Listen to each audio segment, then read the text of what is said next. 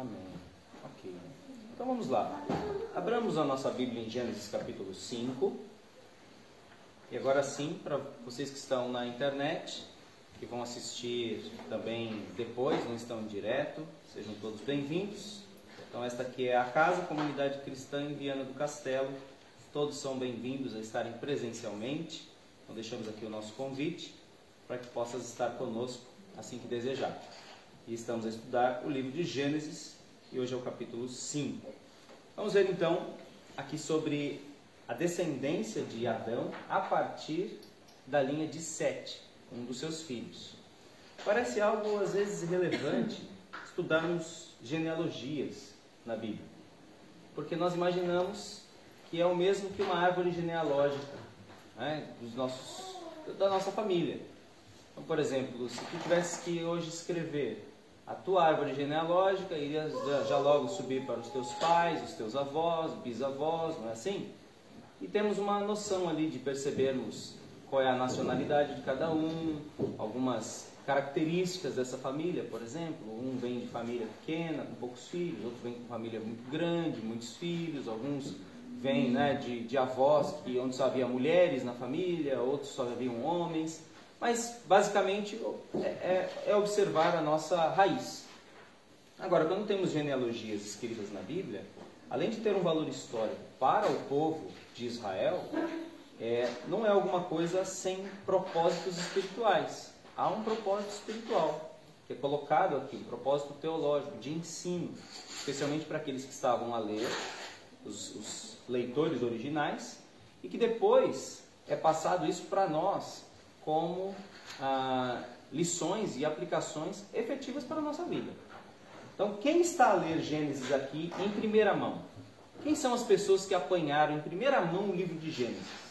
Quem eram essas pessoas? Era o povo de Israel, os hebreus, que estavam naquele período de, ah, de anos no deserto, antes de entrarem na terra prometida, antes de Canaã. Então Moisés recebeu as leis de Deus e escreveu os cinco livros da lei: Gênesis, Êxodo, Levítico, Números e Deuteronômio. De forma a preparar esta nação que estava a, a começar a ser estruturada com uma constituição, porque esses cinco livros são a constituição básica do povo judeu, do povo de Israel, era a constituição desse povo que saiu liberto do Egito, mais de um milhão e meio de pessoas, e num deserto se estruturou para entrar numa terra nova e ali ter uma cara de nação, um povo separado para Deus.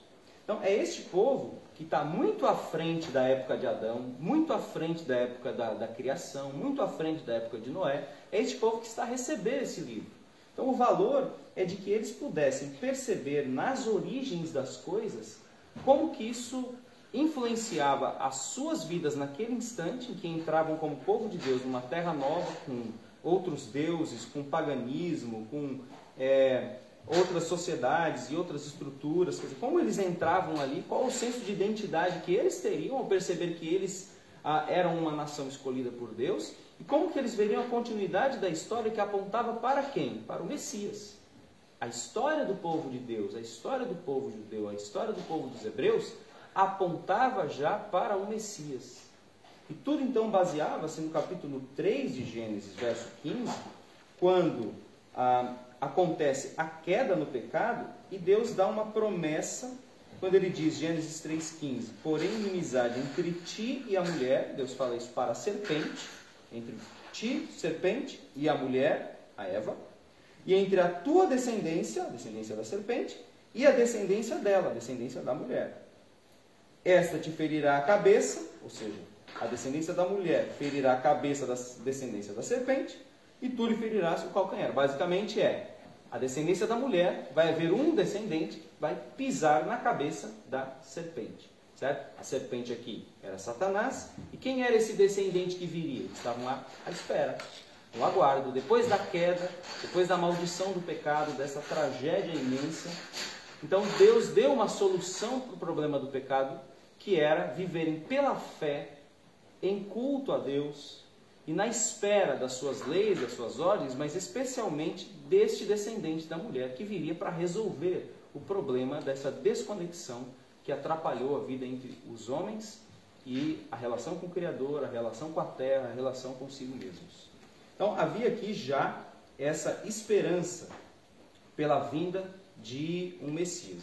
E, e percebemos logo que é estabelecido em Gênesis 3,15 como que duas descendências inimigas. Não é? A descendência da serpente e a descendência da mulher. E o, o, o Moisés, que é quem escreve isso, ele está estabelecendo aqui de maneira bastante clara uma justa posição, não é? uma comparação entre, entre essas duas descendências. Ele mostra a descendência de Caim no capítulo 4, alguém que foi ímpio, que não tinha travões, que foi chamado por Deus várias vezes para conversar, para arrepender-se e não se arrependeu, endureceu o coração. Ah, não, não era ele que guardava o irmão dele, não quis saber, olha, tome cuidado, o pecado está atrás da porta, ele vai querer dominá-lo, mas tu é quem tem que dominar. Mesmo assim, ele não liga, tapa os ouvidos para o que Deus avisa e mata o seu irmão no campo. E nós vimos a descendência de Caim. O que aconteceu com a descendência de Caim? Olha aqui, ela está aqui, ó. Ao finalzinho do capítulo 4, Caim gerou Enoque. E Enoque, a, a, a, depois que ele gerou Enoque, ele fundou uma cidade. E Deus havia dito para Caim que ele iria ser um peregrino na terra, ele não teria lugar, mas ele, ele ah, em, em, em, rebelião à voz de Deus, ele não quer saber disso, ele funda uma cidade. Deus havia dito que ele deveria ser um forasteiro, mas ele fixa-se numa cidade a, e cria ali a cidade de Enoque. Depois disso vem os seus descendentes. Da sua descendência surgem ah, algumas variações de tecnologia, como pecuária, música, metalurgia, ou seja, sucesso. Muitas pessoas começam a povoar a terra. É? Imagina, eram pessoas que viviam muitos anos, nós vamos perceber pela descendência de Sete. Viviam para aí né, 500, 600, 700 anos. Agora, imagina, sem, sem os anticoncepcionais, quantos filhos era possível fazer nesse tempo? Não é? Muitos, muitos, muitos mesmo. Um filho a cada dois anos, ou um filho por ano. Imagina a população da Terra como cresceu, como isso foi progressivo, porque logo depois que é, um filho tem aí seus 15, 20 anos, já conseguia fazer filhos também, e por aí vai. Não é? Então, essa foi a descendência de Caim, e a sétima geração de Caim, que é o Lameque, surge alguém que é pior do que o próprio Caim que ele mata um homem porque o provocou, não é isso? Depois ele mata um outro homem e diz que se Caim seria vingado, ele, for, ele seria vingado sete vezes se alguém mexesse com ele, e casa-se com duas mulheres. Então, assim, o que, que nós vemos? Que nesta cultura de sucesso, pecuária, metalurgia, música, onde a sociedade se desenvolve, desenvolve-se também e espalha-se também muito dos resultados do pecado. É até aqui que nós fomos. Lameque sétima geração depois de Caim. Olha o que o Moisés vai fazer agora. Ele vai voltar no tempo, no capítulo 5, e vai estabelecer a geração de Sete, porque Abel está morto. Abel foi morto por Caim. Olha lá o capítulo 5, diz assim. Esse é o livro das gerações de Adão. E volta no tempo para estabelecer aqui o paralelo. No dia em que Deus criou o homem, ele o fez à semelhança de Deus. Criou o homem e a mulher e os abençoou. E os chamou pelo nome de homem no dia em que foram criados. Adão viveu 130 anos e gerou um filho à sua semelhança, conforme sua imagem, e pôs-lhe o nome de Sete. E depois que gerou Sete, os dias de Adão foram 800 anos, e gerou filhos e filhas. Todos os dias que Adão viveu foram 930 anos, e morreu. Sete viveu 105 anos e gerou Enos. Depois que gerou Enos, Sete viveu 807 anos e gerou filhos e filhas. Todos os dias de Sete foram 912 anos e morreu. Enos viveu 90 anos e gerou Kenã. Depois que gerou Kenã, Enos viveu 815 anos e gerou filhos e filhas. Todos os dias de Enos foram 905 anos e morreu. Kenã viveu 70 anos e gerou Maalalel. Depois que gerou Maalalel, Kenã viveu 840 anos e gerou filhos e filhas. Todos os dias de Kenã foram 910 anos e morreu. Malalel viveu 65 anos e gerou Jared. Depois que gerou Jared, Malalel viveu 830 anos e gerou filhos e filhas. Todos os dias de Malalel foram 895 anos e morreu. Jared viveu 162 anos e gerou Enoque. Depois que gerou Enoque, Jared viveu 800 anos e gerou filhos e filhas. Todos os dias de Jared foram 962 anos e morreu. Perceba que agora vai haver uma quebra nessas sequências, nesses epitáfios, e morreu. Verso 21. Enoque viveu 65 anos, gerou Matusalém. Depois que gerou Matusalém, Enoque andou com Deus. Opa, parece que tem alguém extraordinário, não é? Nesta genealogia. Nesta. 200 anos, e gerou filhos e filhas. Todos os dias de Enoque foram 365 anos. Enoque andou com Deus, mais uma vez, a mesma expressão. Até que não foi mais visto, porque Deus o havia tomado. Observa que ele não morreu, certo? Verso 25. Matusalém viveu 187 anos e gerou Lameque. É um outro Lameque, não é o mesmo Lameque da geração de Caim. Tá? Esse vem de 7. Depois que gerou Lameque, Matusalém viveu 782 anos e gerou filhos e filhas. Todos os dias de Matusalém foram 90, opa, 969 anos e morreu. Lameque viveu 182 anos e gerou um filho, a quem chamou Noé, dizendo: Este nos consolará de nossas obras e do trabalho de nossas mãos, que provém da terra que o Senhor amaldiçoou. Depois que gerou Noé, Lameque viveu 595 anos e gerou filhos e filhas. Todos os dias de Lameque foram 777 anos e morreu. E Noé tinha 500 anos quando havia gerado Sem, Cã e Jafé. Qual é o objetivo dessa genealogia aqui nesse lugar? Só ficarmos a fazer contas? Não. Não é isso. Mas é observarmos uma linhagem piedosa, em contraste com uma linhagem impiedosa. A linhagem de Caim é a linhagem da impiedade, que simboliza aí até a linhagem da serpente, a semente da serpente. Enquanto que nós temos a linhagem de Sete, que é a linhagem piedosa da descendência da mulher, por meio da qual virá quem? O Senhor Jesus Cristo. Tá? Então, qual a importância dessa genealogia aqui? É por meio dela que Jesus Cristo virá. No final do capítulo 4, nós temos aí a informação que 7, capítulo 4, verso 26, observa o último verso do capítulo 4, já havia ali a menção de que Sete nasceu, não é? A Sete também nasceu um filho, a quem pôs o nome de Enos. E foi nesse tempo que os homens começaram a invocar o nome do Senhor.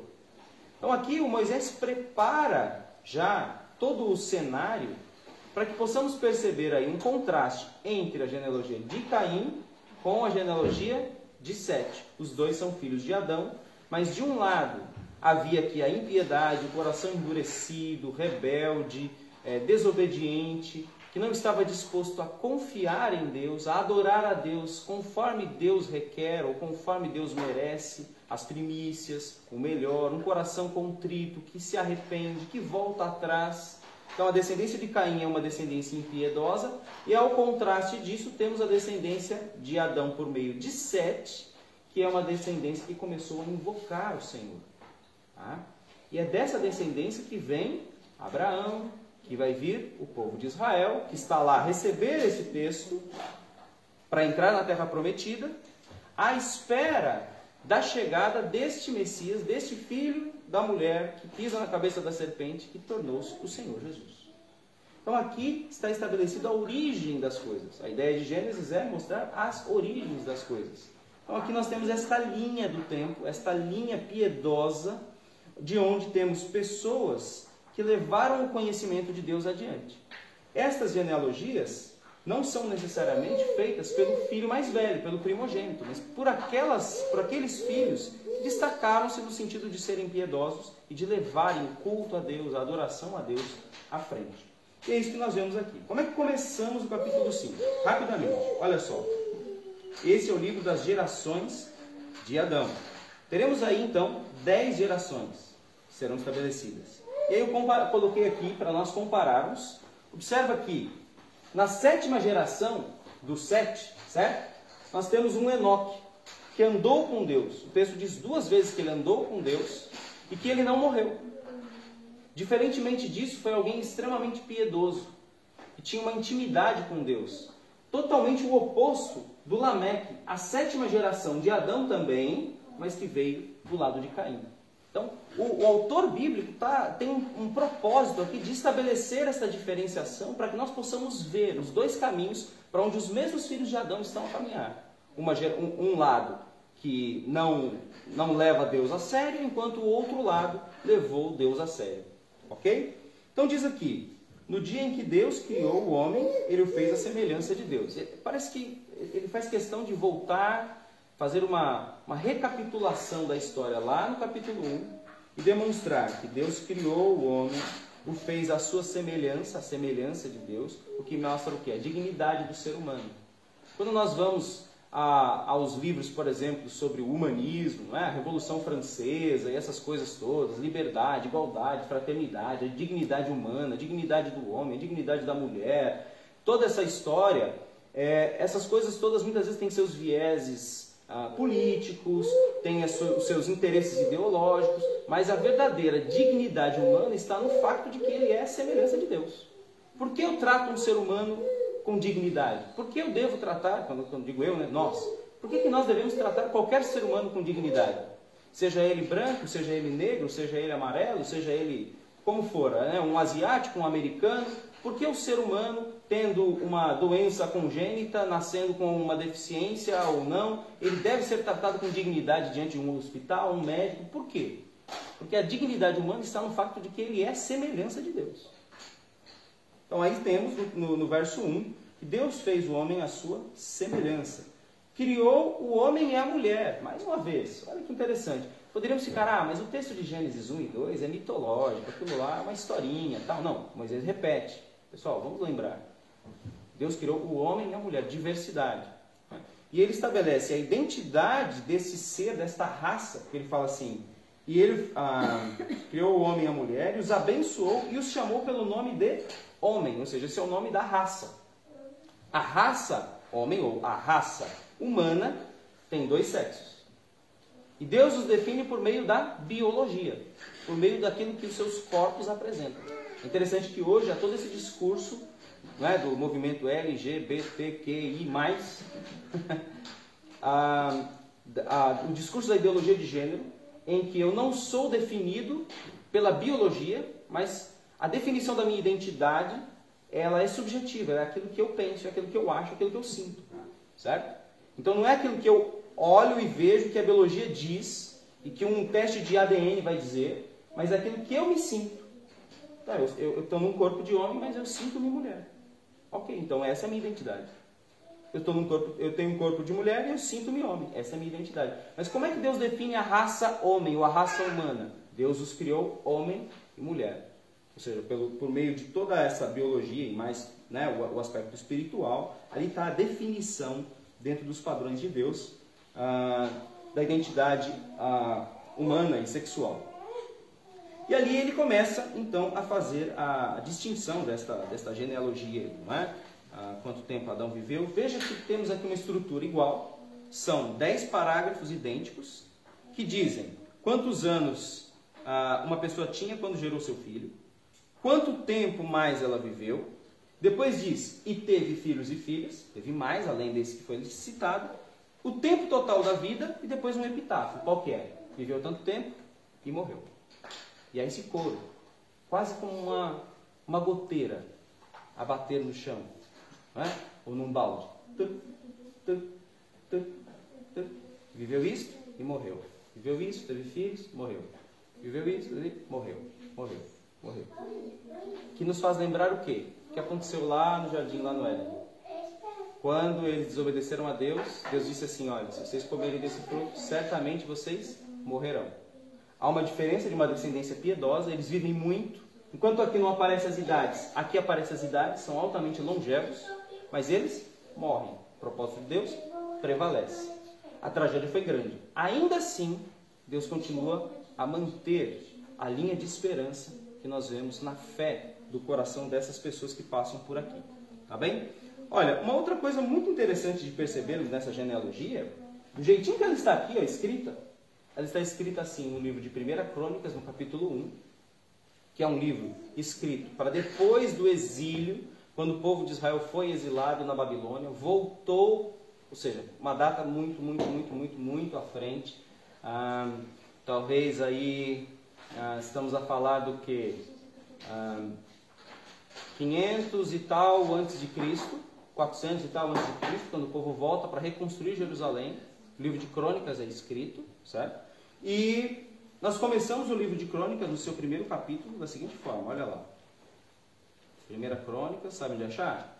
Passem um pouquinho à frente e vamos encontrar o seguinte, ó, eu, já, eu já li. Primeira Crônicas, capítulo 1. Como começa?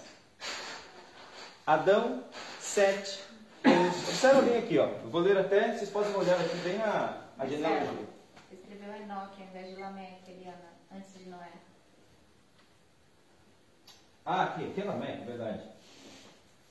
Errei. Tá? Então aqui, ó, observa bem. Que primeira crônicas vai dizer? Igualzinho Gênesis. Adão, Sete, Enos, Kenã, Malalel, Jared, Enoque, Matusalém, Lameque, Noé, Sem, Cã e Jafé. E mais do que isso,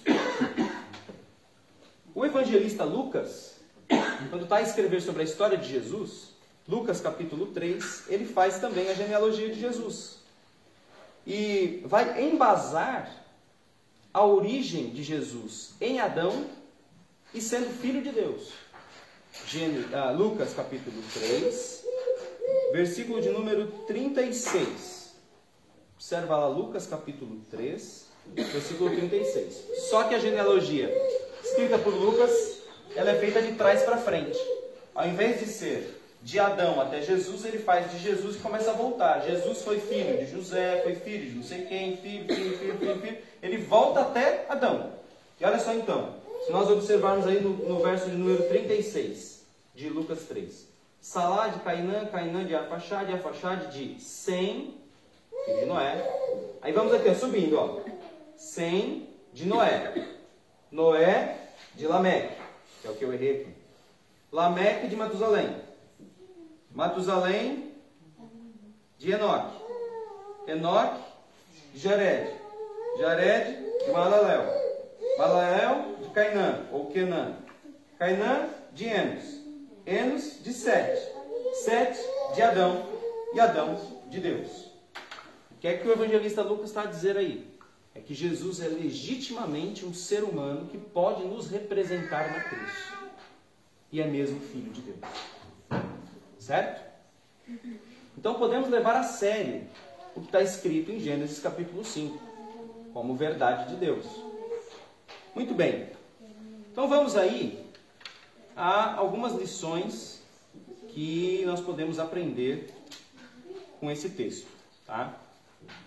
Bom, a primeira coisa que eu gostava de destacar é, são essas repetições constantes, esses epitáfios, sobre a morte dessas pessoas.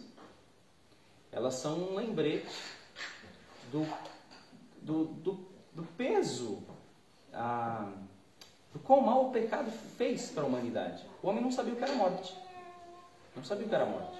Mas a partir de então, passou a conhecer a morte física, porque todos chegam um momento em que param de respirar, o coração para de funcionar, não é? O cérebro para.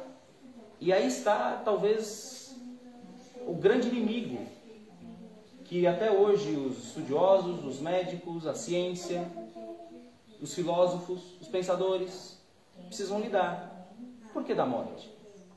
Como lidar com a morte? Como preparamos-nos para a morte? E se nós lembrarmos que esse povo está no preparo para entrar na terra prometida e vai lidar com um universo imenso de cosmovisões, eles saem do Egito, certo? O Egito, com todas as suas é, divindades, Ra, Osíris, não sei o que lá, eles saem com, com toda aquela carga de cosmovisões. Deus os chama, os leva para o deserto, lhes dá as leis através de Moisés, lhes dá esta palavra, o Pentateuco, e eles agora vão entrar numa terra e precisam ter muito firme a, a, a, identidade deles, saber quem são e lidar com o fato de que todos morrem, de que todos vão morrer, temos que estar preparados para isso. Então, eu acho que esse, esse é um texto muito interessante que mostra o que? A universalidade da morte. Quão implacável é o pecado. E que vai também levar-nos a, a um texto, por exemplo, de Romanos, nós estudamos Romanos há pouco tempo, Romanos capítulo 5, Vamos lá. Lá no Novo Testamento, o apóstolo Paulo diz em Romanos, capítulo 5, verso 12, algo muito calcado no ritmo dessa narrativa. Romanos, capítulo 5, verso 12. Vou pedir aí alguém que leia. Quem encontrou, Romanos 5, 12, pode ler. E depois o 19. É, é só o 12 e o 19? O 12 e o 19. O pecado entrou no mundo por meio de um só homem, e o seu pecado trouxe consigo a morte. Como resultado, a morte se espalhou por toda a raça humana, porque todos pecaram. Ok. E agora o 19. Perceberam? Agora o 19. E assim como muitos seres humanos se tornaram pecadores por causa da desobediência de um só homem, assim também muitos serão aceitos por Deus por causa da obediência de um só homem. Isso, esta é a substituição que temos em Cristo Jesus. Enquanto por meio de Adão a morte entrou no mundo, por meio de um só homem, a morte entrou no mundo, porque todos pecaram. Todos então passaram a experimentar a morte. Nós vemos que por meio da obediência somente de Jesus, de um só homem, também a vida eterna, a justiça passa a todos os homens. Então o que vemos aí é que o pecado ele é transmitido geração após geração. Nós transmitimos isso para os nossos filhos, querendo ou não querendo. E a culpa é imputada de Adão para nós, porque Adão era o cabeça federal da raça. Ele era o cabeça representante, agente de Deus, que representava toda a raça. Quando ele desobedece e rompe com Deus, o que acontece é que todos nós estávamos em Adão, e todos então pecaram. Ele passa essa natureza para os seus filhos, e o que acontece é que todos morrem até os dias de hoje. E nós passamos esta natureza para os nossos filhos. É aquela história que eu estava a dizer outro dia aqui, que é muito difícil nós criarmos filhos educados, que dizem muito obrigado, que respondem corretamente, que obedeçam às nossas ordens. Agora, eles sabem ser egoístas, não é preciso ensinar. A palavra meu, puxar da mão do irmão, isso aqui é meu, não quero entregar, isso é coisa mais tranquila mais fácil, nós já sabemos. Não é? O ser humano é assim, isso vem desta origem, vem lá de trás. Okay? Então esse é um destaque que dá para fazer. Outro destaque que dá para fazer aqui também interessante é sobre a vida do Enoque. Então o sétimo desta geração aqui foi alguém especial. Percebam aí no verso de número 22. Não é? Depois que, que gerou Matusalém, Enoque andou com Deus durante 300 anos. Gerou filhos e filhas. Todos os dias de Enoque foram 365 anos. E verso 24: Enoque andou com Deus, até que não foi mais visto, porque Deus o havia tomado.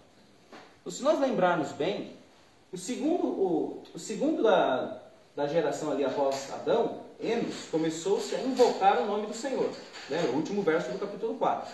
Então aqui começou o quê? Cultos. Com toda certeza. Invocar o nome do Senhor.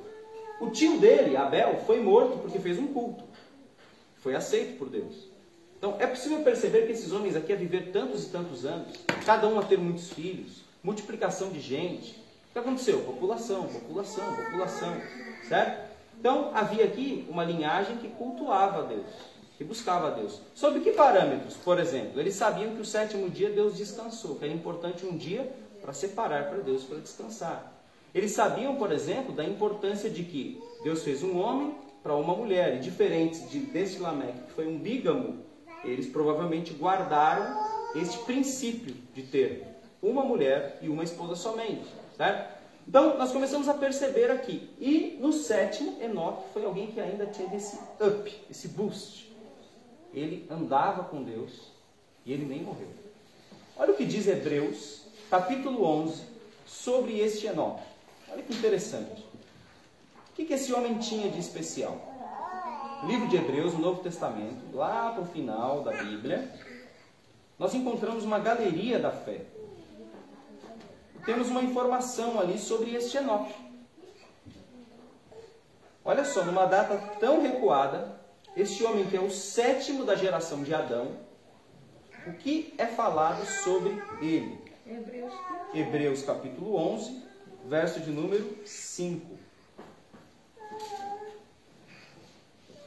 Hebreus 11, verso de número 5. Diz assim, ó. Pela fé, Enoque foi arrebatado para não experimentar a morte. E não foi achado, pois Deus o arrebatara, visto que antes de ser arrebatado, havia sido aprovado por agradar a Deus. E verso 6: Sem fé é impossível agradar a Deus, pois é necessário que quem se aproxima de Deus creia que ele existe e recompensa os que o buscam. Então, Enoque é um desses homens famosos colocados na galeria da fé e que é um exemplo de fé para todos nós até hoje. É alguém que ainda fala. Ele cita Abel no verso 4, o primeiro filho de Adão que foi morto no assassinato. No verso 5 ele já cita o Enoque, alguém que andou com Deus, foi arrebatado, não experimentou a morte, foi aprovado por Deus porque tudo que ele vivia, o que ele fazia era pela fé.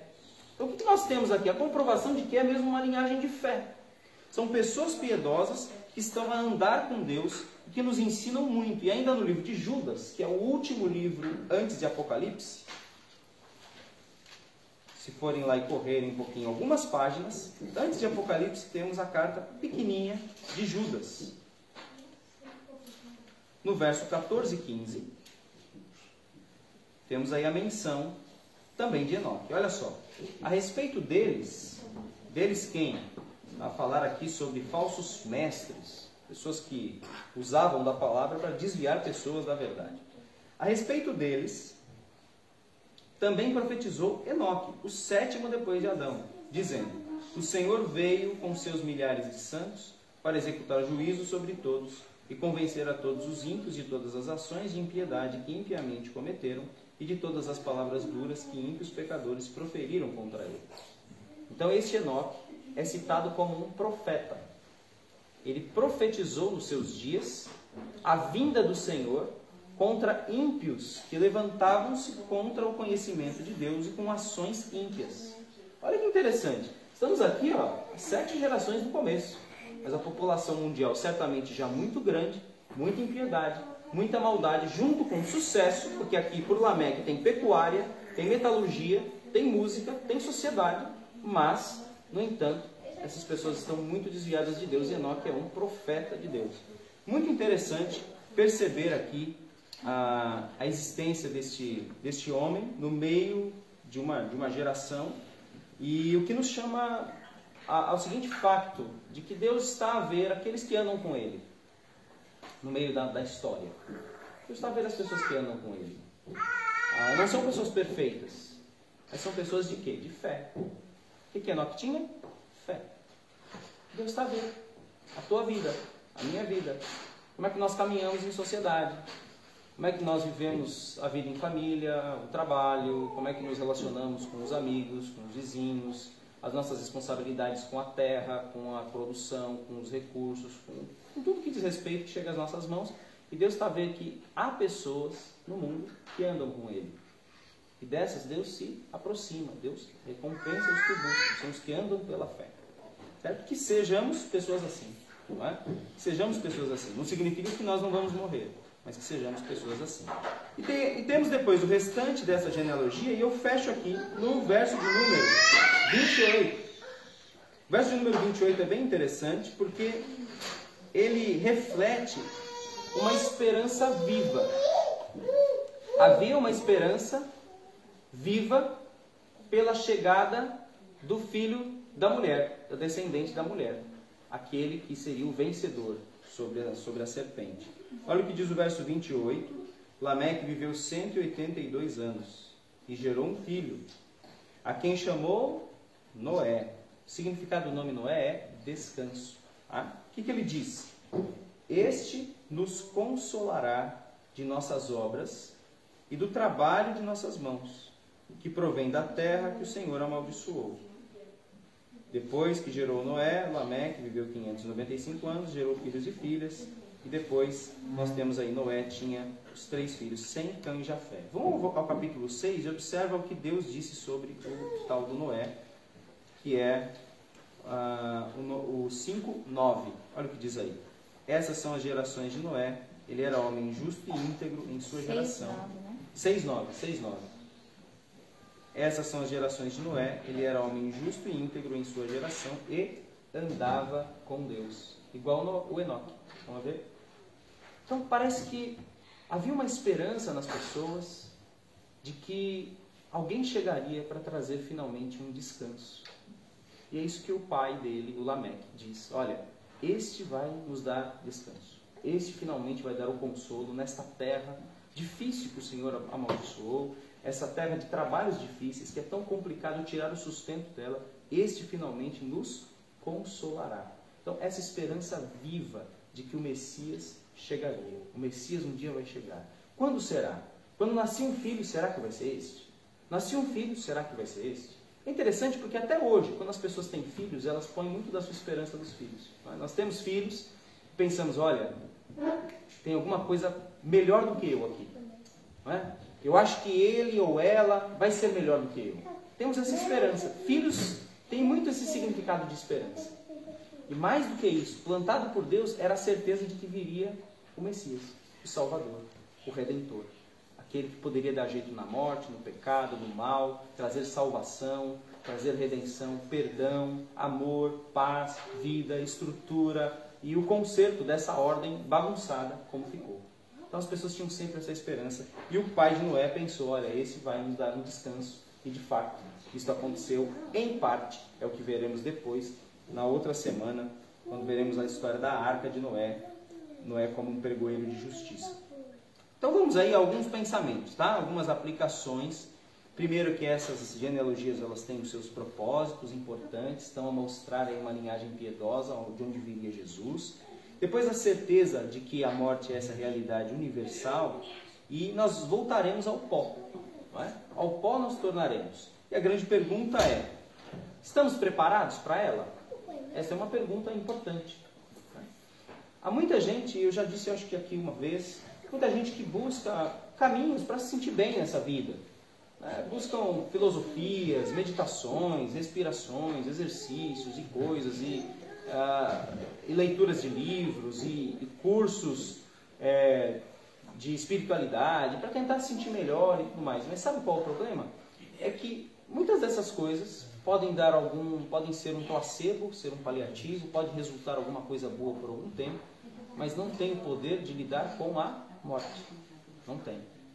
A não ser o Evangelho de Jesus. Somente Jesus Cristo pôde fazer-se um de nós, viver nesta terra de modo perfeito, absolutamente, por ser o Filho de Deus e completamente humano. Ele levou a nossa morte na cruz. Ele nos representou legitimamente. Ele levou a nossa culpa, o nosso pecado. E todos, todas as nossas misérias, todas as nossas dores, todas as nossas enfermidades, todas as nossas coisas ruins que, nós carregamos na nossa história, as mochilas pesadas que trazemos na mente, no coração, nas emoções, tudo isso Jesus, como alguém perfeito e sem pecado, levou sobre si, foi pregado na cruz e lá ele substituiu-nos na cruz. Ao morrer, ele matou a morte, condenou o pecado, rasgou o escrito de dívida que era contra nós. Nós tínhamos uma dívida escrita que não podíamos pagar. Jesus cravou isso na cruz e rasgou a dívida. Falou: está pago. Por quê? Eu sou um como vocês e os represento e tomo toda a humanidade, o pecado de todos em mim e vou à cruz por vocês. Então somente Jesus poderia dar jeito para o pecado e para a morte. E ressuscita ao terceiro dia, está vivo e é o único que promete o quê? Vida eterna. Então todos passaríamos pela morte, mas pela fé em Cristo, a esperança de vida eterna, a esperança de redenção, a esperança de perdão, de a, a cura, a vacina contra o vírus do pecado. É o sangue de Jesus. É o sangue de Jesus. Coisa que religião nenhuma é capaz de fazer, coisa que filosofia nenhuma é capaz de fazer, meditação nenhuma, coisa zen. Nada disso é capaz de resolver o problema da morte eterna. Mas Jesus, com sua morte, sua ressurreição, resolveram isso de uma só vez. Então, temos que estar preparados para encontrar com Deus por meio da fé em Jesus. Prestaremos contas diante de Deus Não é? 1 Coríntios 15 fala isso. Cristo ressuscitou, sendo ele as primícias dentre os que dormem. E nós temos a certeza que, assim como Enoque, que andou com Deus e foi parar lá no céu, e Jesus, que ressuscitou dos mortos, nós também ressuscitaremos um dia. Essa é a beleza do Evangelho. O Evangelho promete vida no meio de uma cultura de morte. Tá? Ah, e nós podemos hoje ser gratos a Deus, porque ao invés de sermos como o, os pais dessas gerações todas, e como Lameque, olha, será que vai ser este?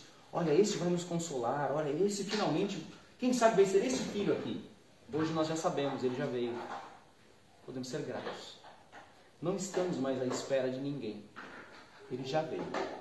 Enquanto que os homens do passado olhavam para frente, sempre na expectativa de quando será que o Messias chega? Quando será que o descendente da mulher chega?